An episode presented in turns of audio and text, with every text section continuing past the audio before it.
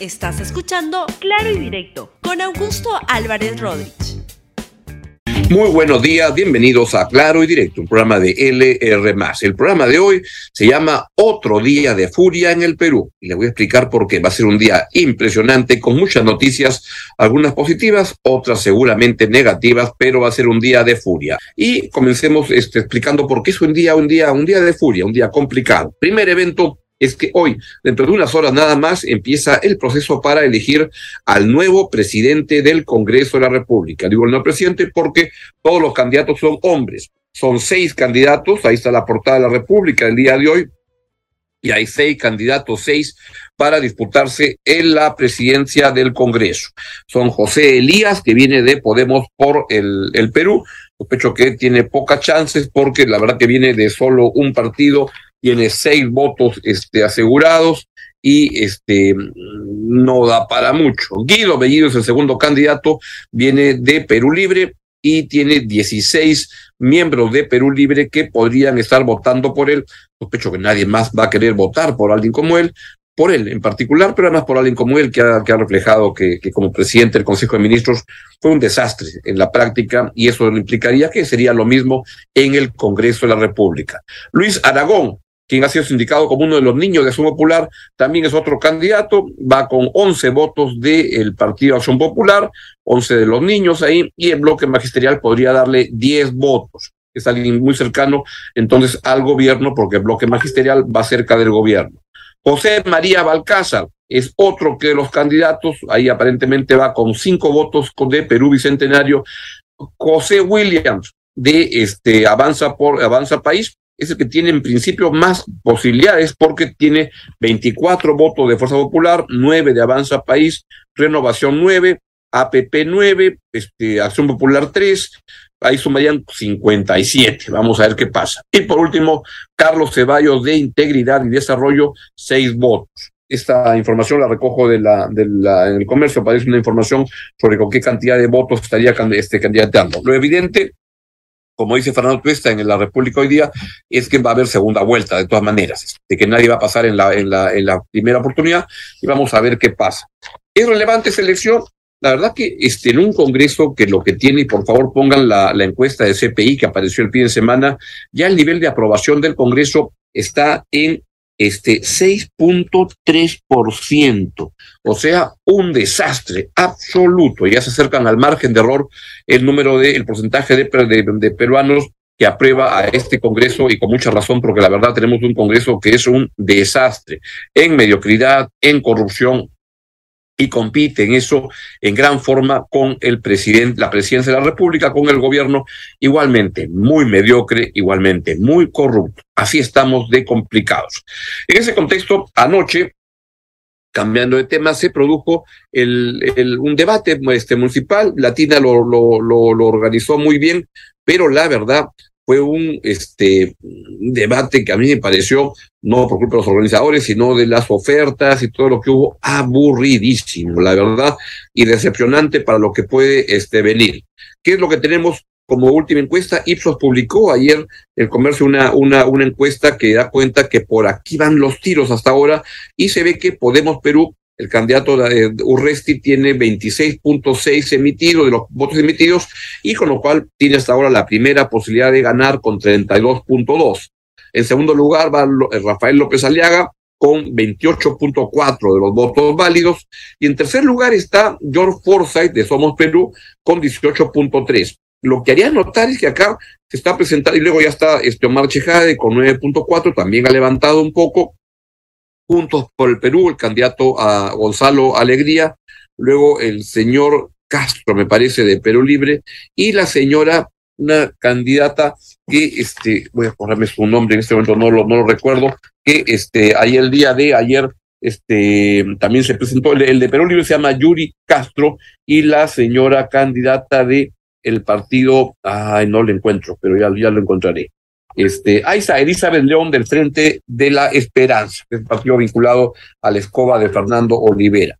Mi impresión es que esto este, podría estar generándose una situación en la cual, si sigue ocurriendo lo que ocurrió ayer, en el cual se agarran en pelea fuerte, los dos primeros podrían abrirle espacio para que uno de los que va abajo, por ejemplo, Forsyth, entre este, a tallar con un discurso de no pelearse con ninguno, etcétera, pero faltan solamente tres eh, semanas de la elección, de una elección desangelada que no genera, la verdad, que entusiasmo en casi nadie.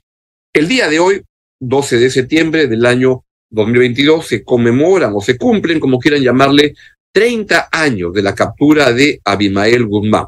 Una fecha emblemática, importante. Ese evento para los más jóvenes ocurrió a los pocos días de este, realizada la captura, a los dos, tres días, el 15 de septiembre me parece, pero ahí está justamente, ahí están las imágenes de cuando el general, que, el general Ketim Vidal, junto con todo el equipo del GEIN, entran y toman una en la tarde del 12 de septiembre del año 1992, cuando se jugaba un partido de fútbol, un partido, un clásico, Alianza U, en el estadio, me parece, de Alianza Lima, esa, esa tarde se produjo esta intervención y de manera pacífica, con mucha inteligencia, en servicio de actividades de inteligencia, se produjo la captura de Abimael Guzmán y su comando mayor. Y a los pocos días, a los dos días, fue presentado en, el local de la policía con justamente esta, este, esta ropa con dando cuenta que es el 1509, o sea que tenía, estaba fichado el 15 de septiembre. O sea, eso se produjo justamente a los, dos a los tres días de la captura.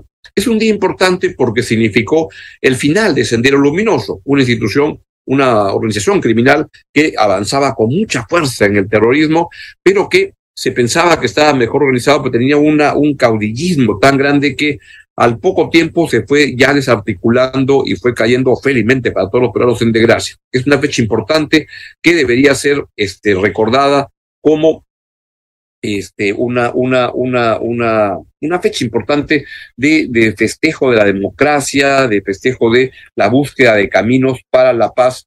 Y esto es importante recordarlo en este contexto cuando van surgiendo por muchos lados iniciativas que hablan de la violencia. Por ejemplo, la del el candidato que se está lanzando, Antauro Humala que en el año 2004 produjo una, una rebelión en Andahuaylas y este fin de semana volvió a Andahuaylas, él fue liberado, fue liberado por una reducción de la pena, aún le faltaba un tiempo por eh, cumplir, pero este, pues ahí me da la impresión que el gobierno tuvo una participación de ayudarlo. Antauro Humala, siempre díscolo, este, se ha burlado de la manera de la ficha que el, el, INPE organizó para liberarlo, que había hecho trabajo de Hello Kitty. Dijo Antauro Humala que esas eran cojudeces, que él solamente había escrito libros, pero está ahí y ha vuelto a, eh, a, a, Andahuaylas y quisiera que escuchen alguna de las este, iniciativas o del discurso. Hay tan fotos de, este, de esta reunión que he tenido ahí en Andahuaylas, muy triunfal, ha generado, me parece, una, una buena cantidad de gente que lo fue a ver y eso fue lo que ocurrió, quieren para que vean un momento del, del mitin. Asimismo, compatriotas, el mal principal que estamos soportando el pueblo peruano es la alta corrupción de nuestros gobernantes. Todos los presidentes peruanos desde hace un tercio de siglo están suicidados de vergüenza, están presos, fugitivos o por retornar a prisión. ¿Y qué vamos a hacer nosotros? Nosotros tenemos que aplicarle porque la alta corrupción es también traición a la patria. La alta corrupción que han dejado a nuestro pueblo en la miseria, que han dejado a nuestro pueblo desnutrido, que han dejado a nuestro pueblo acomplejado. Bueno, eso se llama traición a la patria. Por consiguiente, debe ser castigado con la pena capital con los fusilamientos a los presidelincuentes habidos en el Perú desde hace 40 años. El último ejército de la resistencia cacerista. Fue por eso que nosotros los etnocaceristas vinimos acá a rebelarnos y orgullosos venimos a decirles, gracias compatriotas, estamos orgullosos del Andahuaylazo, estamos con ustedes y los tengo a todos en mi corazón. Muchas En una entrevista que Leovavir Fernández le hace el día de, hoy en la República al Tarumala, se lanza a la presidencia, dice que quiere ser candidato presidencial y dice lo siguiente, vamos a acatar las reglas tramposas del Estado criollo vía su OMPE. Hemos dejado la época de las rebeliones, vamos a jugar en su cancha con sus reglas tramposas, con su árbitro tramposo, con su pelota y pensamos golear. La verdad me parece una manera muy este, respetuosa de las instituciones democráticas en el país. Vamos a ver qué, suerte tiene. Yo le, le, espero que tenga la peor de las suertes electorales, porque es un candidato que no deja de tener una, una, una monserga violentista este, de ese tipo. Y la verdad que cuando escuchaba en la transmisión que, hizo Leomir Fernández en, la República, en la red de la República el fin de semana, el día sábado por la tarde, la verdad que la onda violentista va por todos lados. Y esto es una consecuencia que 30 años después todavía no se voltea la página de la violencia como forma de operar en la política. Y acá quiero hacerles notar una este, importante entrevista que ayer, que se le hizo ayer en la República al secretario general del el SUTE, y si la pueden poner, por favor, donde lo que da cuenta es el señor Lucio, Lucio Castro, donde informa que el ministro de Educación se ha subordinado a los intereses del sindicato del gobierno. lamentablemente, lo que da cuenta el secretario general del SUTEP es cómo este gobierno se ha comprometido, el gobierno a través del ministro de Educación y también del presidente de la República, totalmente con el sindicato del lado de maestros del FENAT. El FENATE es un ente que este, eh, responde ideológicamente y en términos de, pensar a lo que son los remanentes de Sendero Luminoso. Y este, lo que está diciendo justamente el señor Lucio Castro es que el intento del FENATE avalado por el gobierno del presidente Pedro Castillo, es de capturar la derrama magisterial, una entidad que es bien manejada y que tiene un capital de alrededor de 3 mil millones de soles. Es eso lo que el gobierno está promoviendo a sectores vinculados a Movadez, al terrorismo, a Sendero Luminoso. ¿Cuánto han dejado las ideas violentistas? Ojalá que sea así. Y también en términos de las ideas violentistas, que me preocupa mucho, quiero hacer notar un muy importante reportaje de Ricardo Uceda en su columna El Informante el día de ayer, donde da cuenta de la peligrosa designación del general Vicente Álvarez como jefe de Estado Mayor de la Policía Nacional del Perú. Y da cuenta con mucho detalle de los vínculos que ha tenido este general con comandos de aniquilamiento que se crearon en la policía, por lo cual está siendo investigado y la verdad que es lamentable que el presidente de la República este, insiste en colocar gente con esas este, características en cargos importantes del Estado. Y esto además, y cambiamos de tema, ocurre en un contexto en el cual pues este el gobierno y el presidente Castillo y todo su este, equipo está con un entusiasmo por esto que le llama la prensa alternativa del presidente Castillo que es tremendamente preocupante. Y acá quisiera que este, vemos como en la última, ah, en la, semana pasada, en el domingo, hace, dos, hace un domingo, el domingo antepasado, como el presidente del Consejo de Ministros apareció para irse contra los audios de APP y ahí montó y puso en marcha a esto que le llama la prensa alternativa.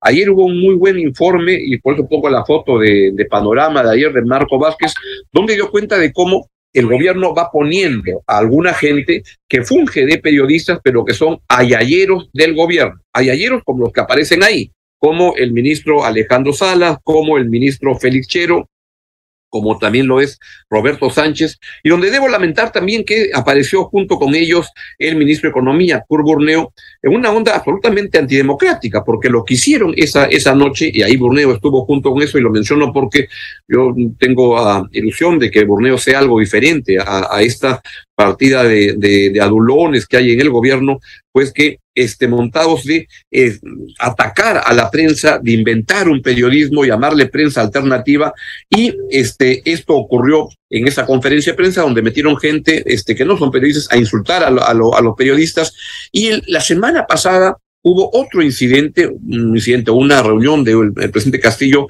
con esto que le llama prensa alternativa, que fue un cambio, un campeonato de sobones total. Escuchen una parte de esa entrevista que se difundió por canal del Estado. Es importante en estos momentos la presencia de la prensa alternativa, la prensa de provincias.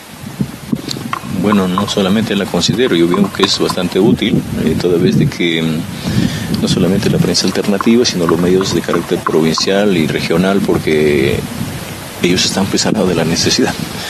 Y, la veo con mayor madurez porque eh, enfocan temas pues, reales, temas de lo que está pasando en la comunidad, que están al lado del vecino, que están al lado de, las grandes, de, de los grandes problemas. Y por lo otro creo importante de que eh, mientras se hagan las cosas con bastante, con bastante serenidad, con bastante responsabilidad, vamos a estar siempre nosotros este, trabajando por el país. Pero yo desde acá quisiera saludar a la, a la prensa alternativa y a, la, y a, los medios de, al presidente Castillo le gusta tener un, gabinete de sobones. También le gusta que la prensa alternativa, como le llama, sea una prensa de sobones, donde las digan preguntas tan ridículas como la que están ahí escuchando. Esto no es una conferencia de prensa, es una pantomima. Y en ese contexto hablaba de Burneo el día de ayer, apareció a, la, por la República también el anuncio de Cur Burneo de que el plan de reactivación económica está en manos del Congreso. La verdad que este, desde mi modesto punto de vista, esto que dice Burneo es mentira. El plan de reactivación no depende del Congreso. Hay medidas que están en el Congreso de subsidios que, que tienen que pasar, etcétera, está bien. Pero la reactivación económica depende de la construcción de confianza y eso requiere de un gobierno que tenga claridad, que tenga liderazgo, de un presidente que sepa por dónde quiere ir, de un gobierno que no sea corrupto, tan corrupto como el, actual y con una capacidad de gestión pública de lograr que las decisiones se tomen correctamente, lo cual es hoy en día muy difícil porque el presidente Castillo ha llenado el sector público de ineptos y de ladrones. Ese es el problema que enfrenta Curburneo y si Curburneo se va a sumar a la cantaleta de decir que las cosas no ocurren en el, Congreso, en el Perú porque el Congreso obstaculiza, eso es mentira y su plan va a fracasar. Y eso creo que sería una manera incorrecta de Burneo de sumarse a este coro de adulones que busca politizar las cosas para explicar por qué las cosas no funcionan. El Congreso tiene que tomar decisiones y este Congreso es una calamidad, una mediocridad y una, un escándalo de corrupción pero no es el principal problema de por qué la reactivación económica se está eh, estancando. No es la principal razón de por qué la inversión privada es 0%, no crece este año. El principal problema es un gobierno que no sabe qué quiere hacer, un presidente sin liderazgo, con una gran confusión, con un gobierno politizado, con ministros adulones, que en muchos casos lo que responden es a un gabinete donde hay muchos espacios de corrupción tremenda en el gobierno, con empresas que no pueden acercarse al gobierno porque son asaltados con la exigencia de soborno. Ese es el problema, señor Curburneo. No es el Congreso el principal obstáculo para la reactivación y hace usted mal en estar engañando a la gente. Y todo esto dice además en la entrevista de ayer que es para que, la economía pueda crecer 0.2% adicional. Para eso depende la reactivación, depende el Congreso. Vamos, anda, son otros los problemas. Finalmente, una gran noticia, pues Mario Vargas Llosa está en el proceso de ser elegido como miembro de la Academia Francesa, eh, que es una importantísima este, institución. Es el primer no francés que es escogido para integrar este grupo y esto fue este, confirmado en una cena que tuvo con el presidente Macron. La Emmanuel Macron la semana pasada es una gran, gran noticia de nuestro peruano más universal del momento actual, por supuesto. Esto es lo que les quería comentar el día de hoy. Los dejo, que tengan una excelente eh, semana. Chau, chau. Gracias por escuchar Claro y Directo con Augusto Álvarez Rodríguez. Suscríbete para que disfrutes más contenidos.